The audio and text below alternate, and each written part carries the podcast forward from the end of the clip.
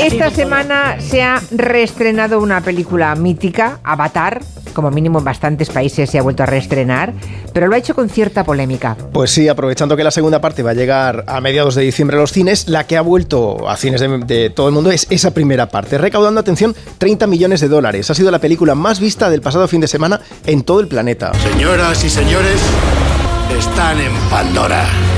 Existe una población de indígenas llamados Naví. Son muy difíciles de matar. Esto es por lo que estamos aquí, porque esta piedrecita gris se vende a 20 millones el kilo. Resulta que su poblado se encuentra sobre el mayor yacimiento del planeta y tendrán que irse. Quiero que los conozcas desde dentro, que te ganes su confianza. No debes estar aquí. Bueno, seguro que, todo el mundo recuerda la película El planeta Pandora. Qué horrible es. Eh, ¿qué, qué es lo que ha pasado? ¿Por qué la Estos son los polémica? chicos los azules, ¿no? Eh, Los azules, sí, Sí. de color azul, que eran así como muy grandes, y entonces llegan los humanos y uno de ellos pues se mete en una maquinita. A mí me y- gustó, pero Ah, porque, sí. porque os parece mal la película. A mí No, me gustó, no. me parece, Parece un videojuego eso todo. pero eran seres muy elegantes, muy dulces. Hubo mucha gente que quería conocer aquel planeta y todo esto, y decías, bueno, es que es, es una película. David Martos también la detesta. ya, ya. Perdona, Juanma, sigue con la crónica que es interesantísima a pesar de que a mí no me guste. Es que esto os va a encantar. Ha recaudado 30 millones de dólares. La ha Sí. visto muchísima gente de nuevo, pero es que había muchas personas que compraron la entrada pensando que veían Avatar 2. Entonces se quejaban de que los Ostras. carteles no quedaba claro que era la primera parte. Y entonces, pues no Y te queda. vuelves a comer esa chusta. Sí, sí, o sea. A ver, voy a irme, voy a irme a Zúrich porque tenemos ya eh, allí a David Martos. ¿Cómo estás, David? O sea, no hay película más inflada en la vida que Avatar, por Gracias, favor, es horrible. señor. Pero. ¿por qué? A ¿No te gustó mucho? No, no, sé. no, no Un hombre de entiendo. Justo por fin en esta por mesa. favor. Bueno, a ver, ¿tú qué haces en Zúrich, David Martos? Pues, eh, pues, buena pregunta. He venido porque me han ofrecido ser jurado de la crítica de óperas primas suizas. ¿Vas a, hacer, ¿Vas a ser crítico de óperas primas suizas? ¿Y hay más de una? Sí, hay cinco este año. Hay más de unas. Me imagino que en cualquiera de las lenguas que hablan en diferentes cantones de Suiza, ¿no? Supongo. Sí, las hay en, en francés, en alemán y alguna he visto también en inglés. O, sea, o que italiano. de varios ¿no? idiomas. Vale, vale, vale, vale. Y vas de jurado. Sí, bueno, juradillo. Vale, vale, vale, vale. Bueno, creo que se ha aprovechado ese viaje para ver también una película española que está pasando un poquito desapercibida, ¿no? Una peli que se llama Cerdita. No te estamos acusando de nada, bonita. Solo queremos saber qué pasó en la piscina. ¡Cerdita! ¡Oink, oink, oink! ¡Cerdi! ¡Sonríe! ¡Socorro! Me da un poco de mal rollo. No lo sé. O sea, es una película de terror que está ambientada en una Extremadura profunda, tórrida, no sé, Sí. cerdita. Y encima el tráiler todavía me ha inquietado más. A ver, en este año de Alcarras eh, esta película está pasando un poco desapercibida, pero fue seleccionada para el Festival de Sundance, que tiene mucho prestigio. Sí. Y hace nada, día y medio, ha ganado el premio a la mejor película de terror del Festival de Austin, que para entendernos es como el Sitges de Estados Unidos, ¿no? Un, un festival de género. Está aquí en Zurich la protagonista de esta película, que ahora contaremos de qué va, se llama Laura Galán, y ayer estaba, bueno, literalmente flipando con el premio. Flipando, muy agradecidos, muy agradecidas porque somos además la mayoría mujeres y, y felices, no sé, qué bien que, que la Cerdi, como yo le digo, vaya por ahí por el mundo mostrándose y ganando cositas. Bueno, Está muy la bien. película la dirige, sí, Carlota Pereda, una debutante en el largo que ya había hecho un corto de- del mismo nombre, Cerdita. Y la historia es una adolescente con sobrepeso que se llama Sara, que lleva años aguantando las burlas de las chicas de su pueblo, sobre todo en la piscina, como oíamos en el tráiler. Sí. Hasta que un día aparece por el pueblo un asesino en serie. Sara presencia uno de sus crímenes y eso le cambia la vida. Este personaje es un poco la chispa que, que, de- que le- que, despierta a Sara porque creo que es la primera vez que Sara es el objeto de deseo. Entonces eso mm, yo creo que la descoloca un poquito y a partir de ahí aparece un mundo nuevo y muchas carreras por Extremadura. Bueno, hay carreras, hay sangre. Está Carmen Machi, que es la madre de Sara en la película. Cerdita está recibiendo críticas fantásticas, sobre todo de la prensa extranjera, debemos decir, y llega a los cines en un par de semanas cuando pase por nuestro Sitges Sitges, el de aquí. Bueno, pues me parece, me parece interesante, ¿eh? Ah, Sí, claro, sí que lo no- es. si no se ha estrenado, ¿tú has podido verla o no? Sí, la he visto, sí, me ha gustado bastante. Es una película con muchísimo ritmo y que no es una vale. película de terror al uso, está bien. Bueno, Em, bueno, pues nada. eh, lo- está bien, está bien. sí, sí. No, me quedaba así porque no había oído, no había oído hablar de Cerdita, que de pronto nos hagamos eco porque ya ha sido premiada en lugares de referencia, ¿no? Como los que has comentado, David, me parece En curioso. En Austin, sí, sí, por eso está bien. Bueno, Cerdita. Oink, oink, oink.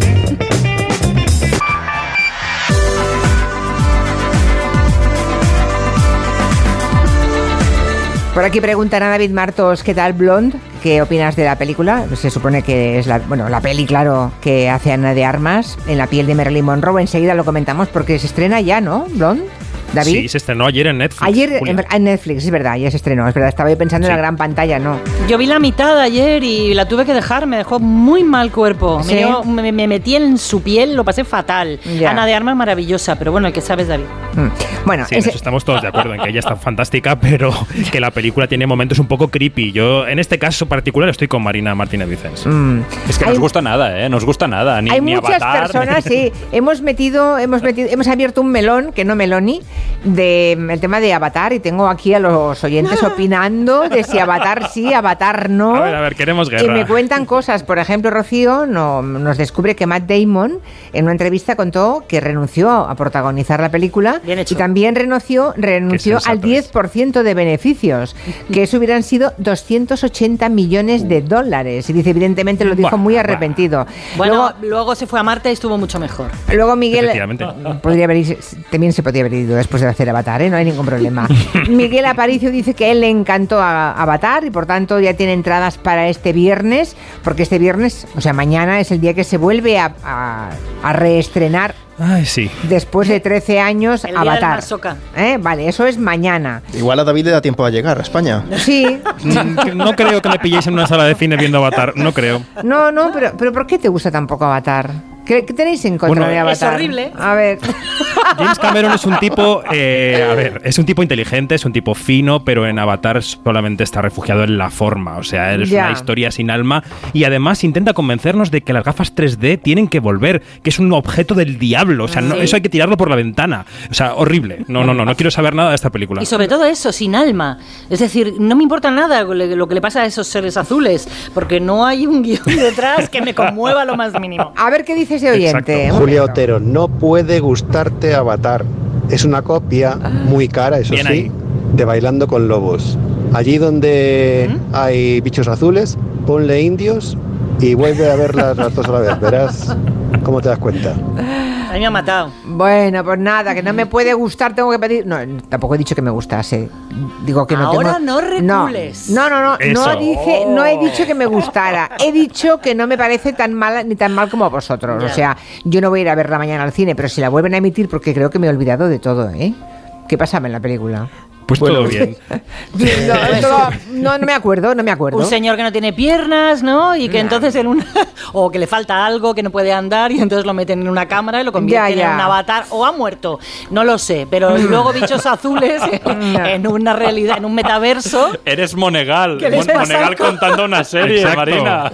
Bueno, da igual, da igual, que eh, a vosotros os parece muy mal y os acordáis, no del todo, pero hacéis ver que os acordáis del argumento de la película y que hay otros oyentes que dicen que no le pareció tan mal, ni muchísimo menos. En todo caso, si hay una segunda parte, lo que están es calentando motores para una generación Claro, que no ha claro, visto la sí. primera, que se enganche y entonces pues ya tengan el público hecho para la segunda parte, ¿no? Es evidente. Bueno, por aquí me siguen preguntando, también Matajani pregunta a David Martos qué tal la película de Blonde, como antes María José con Ana de Armas, también vio ayer un capítulo y dice, esto me parece muy curioso, no sé si me está gustando o no, es rara y fuerte, Ana de Armas espectacular, pero la película, ¿qué ocurre? Es curioso Coincido. esto. Coincido ¿Coincides? completamente. La película es una película oscura, retorcida, hay que tener cuerpo para verla. Ya. La novela de James Carol Oates ya es muy negra en sí misma, entonces, bueno, yo creo que lo que destacamos aquí es Ana, que va directa a la candidatura al Oscar a ver si la consigue, ¿no? A ver, a ver. Es que además no cuenta la vida de Marilyn Monroe realmente, sino que está basada en una novela que es una ficción sobre la vida de Marilyn. Entonces todo lo que Bueno. pasa es terrorífico y, y se crea una atmósfera que realmente te metes en su piel y en la cantidad de Mm. mm, lo mal que se sintió por tantas cosas a lo largo de su vida. Pero bueno, Las acá- recreaciones de las escenas están muy bien, ¿eh? las recreaciones de las películas están Ya. calcadas. La verdad es que eso está fantástico. En todo caso, eh, como tú dijiste el otro día, después de San Sebastián estaba a punto de llegar una avalancha de estrenos potentes. Lo de Blonde es plataforma, queda dicho. Ah, vamos con las películas que se estrenan mañana. ¿Cuáles crees, David, que no podemos perdernos? Bueno, hay una película que acaba de ganar el premio del público en San Sebastián, que pasó con Vene- eh, por Venecia. En San Sebastián ha tenido una nota de público récord. No hay que perdérsela. Es Argentina 1985 de Santiago Mitre. ¿De qué tenés miedo, Julio? De todo. De que todo esto es una trampa. De que les pase algo a ustedes. Ricardo Darín interpreta de forma magistral al fiscal Julio Estrasera, el fiscal que se encargó de los juicios de la dictadura en Argentina. Es un thriller judicial vertiginoso que además da la, no- la nota de humor cuando tiene que darla, te ríes cuando hay que reírse, lloras cuando hay que llorar. Eh, es una delicia de película y, y está dirigida de forma magistral. La recomiendo totalmente. Bueno, esa es la película que recomiendas encarecidamente esta semana, Argentina 1985. ¿Y alguna buena serie para el sábado y el domingo? Serie, digo, ¿eh? Sí, Apagón, Apagón. Apagón, una serie que ha llegado ya Movistar Plus, que está basada en un podcast de mucho éxito. Son cinco capítulos que se pueden ver individualmente y que están dirigidos por los mejores de nuestro cine: eh, Alberto Rodríguez, Isaki La Cuesta, eh, Isa Campo, Raúl Arevalo. O el que vamos a escuchar ahora, que es el primero, que dirige Rodrigo Sorogoyen y que muestra eh, lo lentamente que reaccionan nuestros políticos, igual os suena de algo, ante una catástrofe inminente. En este caso, una tormenta solar que nos va a dejar sin electricidad. ¿Has visto las noticias? Sí. Pues va en serio, muy en serio. Escúchame. Para en una gasolinera lo primero, llena el depósito y todos los bidones que puedas. Compra toda la comida no perecedera que quepa en el maletero. Y velas, y pilas. El peor escenario es apagón total y efecto en cascada, ¿es correcto? Me dices que pare comercio, colegios, hospitales, industria. Esto es así. Podemos perderlo casi todo y tardar años en recuperarlo. Bueno, el que suena es Luis Callejo, que está fantástico como ese cargo técnico intermedio que intenta convencer a la ministra de que lo pare todo, ¿no? Porque llega la tormenta solar. A mí me gustan el 1 y el 5, el primero y el último, que están relacionados y yo creo que habría que proyectarlos en los cines. Me parecen... Me llenáis la cabeza eh, de series y de películas y no tengo tiempo para todo eso. Luego me pongo nerviosa, porque es verdad. Cinco capítulos ahora me puedo perder. Venga, cinco más, más los de Blonde. ¿Cuántos son los de Blonde? No, es una peli de es tres peli, horas. Es una peli, de- peli. Hombre, tres horas. Me sobra el tiempo. Venga. Durante la sigamos. publi te la pones. Vale, pues venga, tenemos ya una película que recomienda, ¿eh? la de Argentina 1985. Tenemos también la serie que no nos podemos perder. En la banda, digamos, media, prescindible, pero ah, que no está mal. Un par de películas que estén bien, así medianitas. David. Voy a decir La consagración de la primavera, hablamos aquí de ella, esa película con Emma Suárez sobre el deseo sexual de las personas con discapacidad, esta está bien.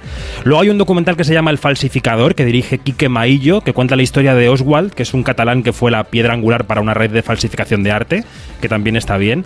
Y yo creo que para los nostálgicos, eh, si os acordáis del Retorno de las Brujas, aquella película del 93 con Bette Midler y con Sarah Jessica Parker, bueno, pues mañana llega a Disney Plus la secuela, que suena así.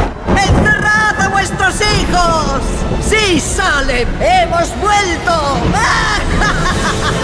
La gracia de la película está en volver a ver a las tres brujas y ya, Ya, está. ya es está. una Bueno, película de algún- sábado por la tarde. ¿Alguna que realmente ya de entrada digas, no, no, ni se os ocurre ir al cine a ver esto? ¿Hay alguna muy mala Además de para Avatar, prevenirnos? ¿quieres decir? Además de Avatar. Eh, Luego le voy a preguntar, uy, me da miedo preguntarle luego al invitado qué le parece Avatar. Uh, bueno, pero igualmente se lo voy a preguntar, que yo soy muy valiente.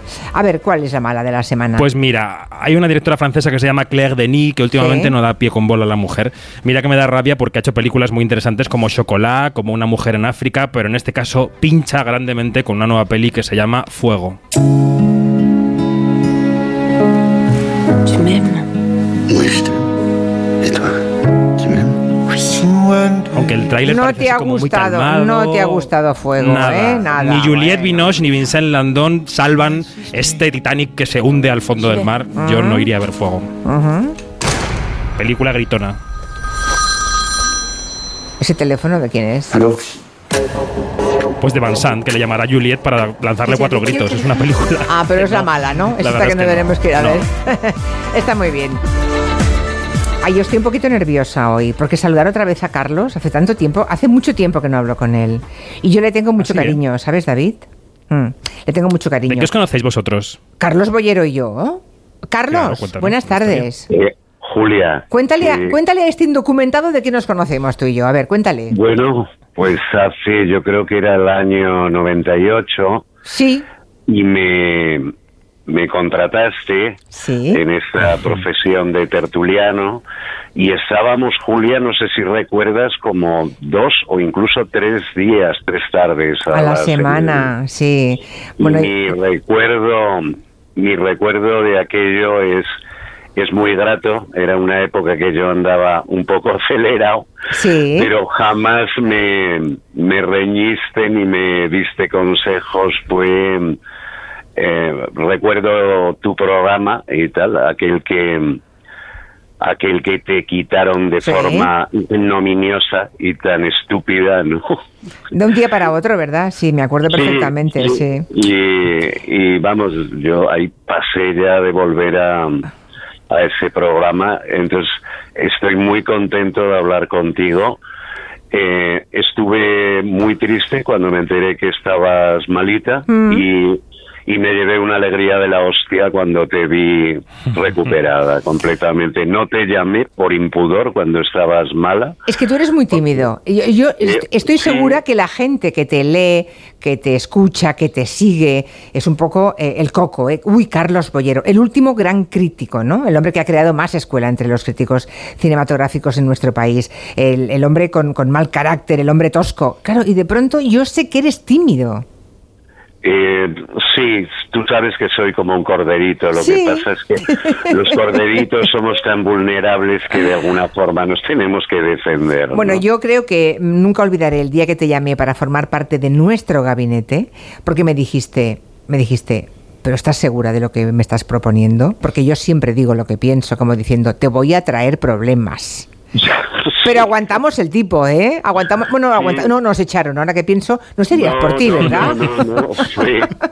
Y era, era una alegría. Tú estabas en Barcelona, yo en Madrid, Sí. pero siempre te, te sentí muy cerca y me, me siento muy orgulloso de, de haber, eh, haber trabajado en tu programa. Y yo de haberte tenido, de verdad, presumo mucho, ¿eh? Yo mm, a a David Martos, David, ¿no te había contado a ti que Carlos Bollero había estado en el gabinete? Sí, ¿no? No, yo lo sabía, pero era una pregunta un poco para. Era pregunta para la dejarlo, claro, te lo había contado. Yo es que presumo mucho. Cuando alguien habla de Carlos Bollero, siempre digo, "Ch, ¡eh! ah, ¡Alto! ¡Ojo!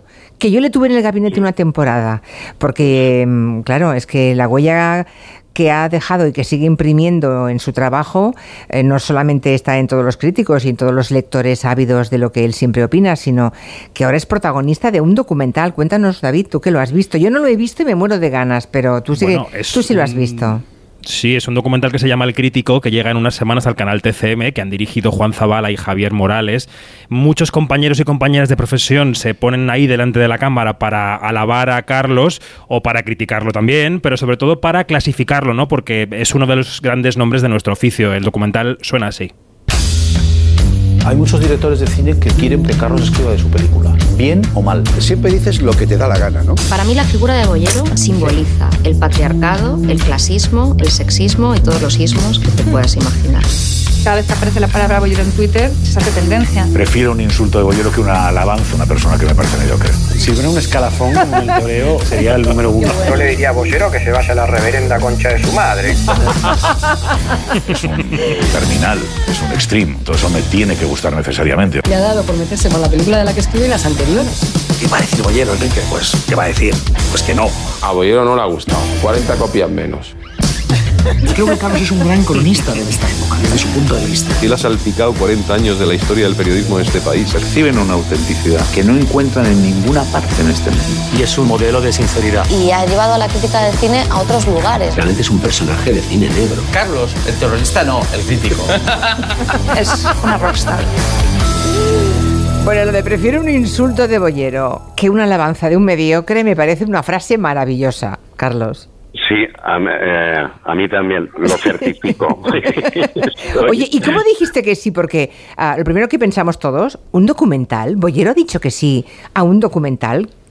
O sea, eso, Sí. no, eso no te pega de entrada. No, yo me, me paso la vida diciendo que no y eh, Claro. haciendo mía la eh, aquel personaje de, se llamaba Barcelby que a todo lo que le proponían decía preferiría no hacerlo, ¿no? Pero aquí eh, la gente que lo que lo ha realizado merecía merece todo mi respeto y mi cariño, ¿no? Entonces dije, pues bueno, vamos a embarcarnos ahí. Total, yo solo salgo un rato. O sea, que, que opinen, que opinen los demás. ¿no? Ostras, pero eso meterte a un, a un juicio público, Carlos, eso no es fácil. Sí, de alguna forma, pero vamos, estoy, Julia, de, estoy de acuerdo en todos los elogios que me dedican y los denuestos, pues algunos me dan un poco de risa, ¿no? Sobre todo los, se me llama en algún momento misógino y No, eso no, machista. es verdad. Yo, yo ahí, mm, claro, no he visto el documental, ¿eh? pero solamente en el tráiler ya eh, en, en algún momento habla del sexismo, el patriarcado y también he leído en algún sitio que mm, se te, alguien te, te- te tilda de machista. Y eso me ha parecido muy raro. O Pues sea, no, se, no se corresponde con el boyero que yo conozco. No, no, no se han enterado de que yo soy y he sido siempre el hombre que ama a las mujeres, así, y que, y que sigo vivo, pues gracias, gracias a ellas, ¿no? Y a lo, a lo que implican, ¿no? Y a lo, a lo que las admiro y me gustan y, eh, algunas, ¿eh? No todas. No todas, hombre, no, claro. Es, un, es un señor selectivo, Carlos Bollero. Oye, ¿te estás retirando de la crítica, Carlos? Lo digo porque en la película, por lo visto, cuentas que has ido dejando ya, por ejemplo, los grandes festivales, que te deben invitar, deben estar locos porque vayas, pero tú vas diciendo que no. no les les daba mucho juego a los, a los festivales, ¿no? Claro. Pero Julia estoy estoy muy mayor, o sea, no ya por mi mi cuerpo decrépito, sino que mi cabeza, mi memoria, eh, el esfuerzo de ver, sobre todo, mm, no sabes lo tedioso y lo infame que puede ser tragarte en un día eh, pues eh, cinco o seis coñazos de película. Claro, porque si hay una, si hay una muy buena, pero ¿y las otras cuatro o cinco? Ah, no, claro, con, Eso es insoportable, con la muy claro. buena, con la muy buena resucitas, pero con el cine que está tan de moda en los festivales, Mm. eh, cine oriental, eh, ¿no? Sobre todo, aunque esto va por modas, o sea, de repente dices, durante dos años solo se habla del cine coreano, y luego le toca al cine iraní, y luego al cine filipino, y, y francamente, te quiero decir, en esas cinematografías, pues puedes encontrarte eh, alguna perla, pero yo ni mi sensibilidad, ni mi gusto, ni mi cultura están para, están para pasarme el día viendo, viendo cine asiático. Es que me pierdo, no hay Ya cosa- son, no, sí. no lo entiendo. que lo hagan los jóvenes, ¿no? Mira a David Martos, Claro, aquí lo sí. tengo, aquí tengo a David Martos que no se pierde un festival, está hasta en ¿Qué tal, Zúrich, Carlos? está en Zúrich, Claro. imagínate, haciendo un, un haciendo de jurado de una cosa de suizos. De óperas primas suizas, Carlos, imagínate. Imagínate. Fascinante, qué envidia. ¿Lo me ves? David. Es lo que yo le he dicho esta mañana, qué envidia. Voy, voy a volver a los festivales, eh, sobre todo eso, óperas primas eh, exclusivamente suizas, ¿no? Sí, señor. Dices, pues vale, Bueno. que no te que no te pase nada, David. Sí. Eh, yo estaba pensando, eh, Carlos, que mm, tampoco has pagado un precio mm, alto por tu lu- absoluto, por tu absoluta libertad, ¿no? Por la libertad que has dado a tu opinión, a tu, a, lo- a lo- a decir públicamente siempre lo que piensas. ¿No te ha ido mal? Al final no te ha ido Sí, mal. lo- no, te quiero decir, ya no puedo citar aquella frase de Scott Fitzgerald con la que me identificaba tanto de hablo con la autoridad que me otorga el fracaso. Pues no, no, sería mentira. Claro. Te quiero decir que lo, lo que he escrito, lo que he dicho, lo que he hablado, pues ha tenido, ha tenido eco siempre, ¿no? Y luego problemas, problemas sí he tenido, Julia. No tuve ninguno contigo, ¿sabes? Porque eres... Pero sí he tenido con los medios en los que trabajaba y luego no por el cine, sino eh, por las columnas de opinión que he escrito siempre. Ah. Ahí sí he tenido problemas de querellas... eh, amenazas, historias, pero vamos, me parece muy consecuente. Es que no entiendo por qué, pero de vez en cuando se enfadaban conmigo, así por lo, por lo, por lo que escribía y tal. Pero vamos, he sobrevivido y, y digo, pues he tenido, he tenido suerte, o me la he ganado a pulso también. Digamos que te la has suerte. ganado, sí, porque has resistido también, ¿eh? Muchas presiones. Sí, ¿Y de salud? supuesto. ¿Cómo estás de salud, Carlos? ¿Bien? Pues no, achacoso y pagando, pagando los Ya, los múltiples excesos. excesos Ya, que, ya, ya. que he cometido en mi vida, con los cuales me he divertido tanto, pero también pagando una cuota pues en forma de pues enfermedades y todo eso que de repente te empiezan a te empiezan a llegar porque yo tenía una mala salud de hierro, ¿no? Hoy he pasado pues pruebas eh, duras pero bueno pues ha llegado ha llegado uno a viejecito y entonces pues un día te duele una cosa u otra Pero esos son los tienes- achaques de mayores que tenemos todos, claro. Sí, tú que somos nunca- mayores, que somos mayores. nunca nunca Julia Todos serás, somos serás mayores. mayor Es Te vi- tremendo. te vi hace poco, vi un programa retrospectivo tuyo de eh, tus épocas en, en Aquellas en las que me ponías verde. Porque yo también. Eh. yo cuando he escuchado, a no sé, no, como no he visto la imagen, no sé quién era, Sí. el que dijo, prefiero un insulto de bollero que una alabanza de un mediocre, mm, he pensado que yo podría decir algo parecido. Porque Yo una, creo que era una- Alex de la Iglesia, el director. Era ex de la iglesia, fantástico. Bueno, es que a mí una vez Carlos me dedicó unas palabras, toma, toma y toma, un, plar- un par de bofetadas de esas de bollero bien dadas en su momento. No, pero, pero siempre, eh, Julia, eh, siempre estuve enamorado de ti. o Ya, ya, claro.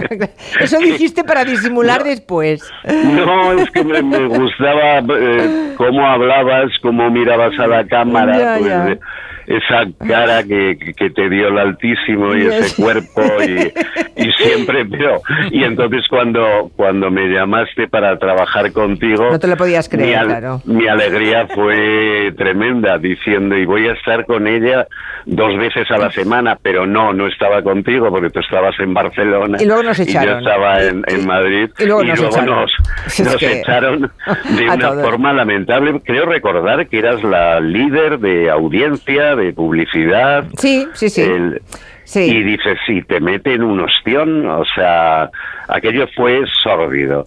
Pero afortunadamente te, te recuperaste enseguida. O, o Sí. eso, y me alegro, me alegro muchísimo. Carlos, eh, en cuanto vea el documental te llamo y te cuento que me ha parecido. Tengo muchísimas Vale, ganas de verlo. espero. Te envío un beso muy grande. Lo que tú quieras. Un beso enorme, Julia. Hasta Adiós. pronto, chao.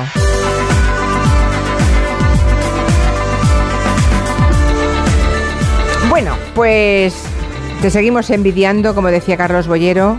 David Martos, te dejamos ya, salvo que tengas que recomendarnos alguna otra ¿Alguna cosa. ópera prima? De Zúrich, alguna ópera prima o algo Yo de creo los que está todo, está todo dicho. Esta mañana he visto una que se llama Mad Heidi, la Heidi loca, que ya os la contaría algún día cuando se estrene en España. La Heidi loca. Pero, Sí.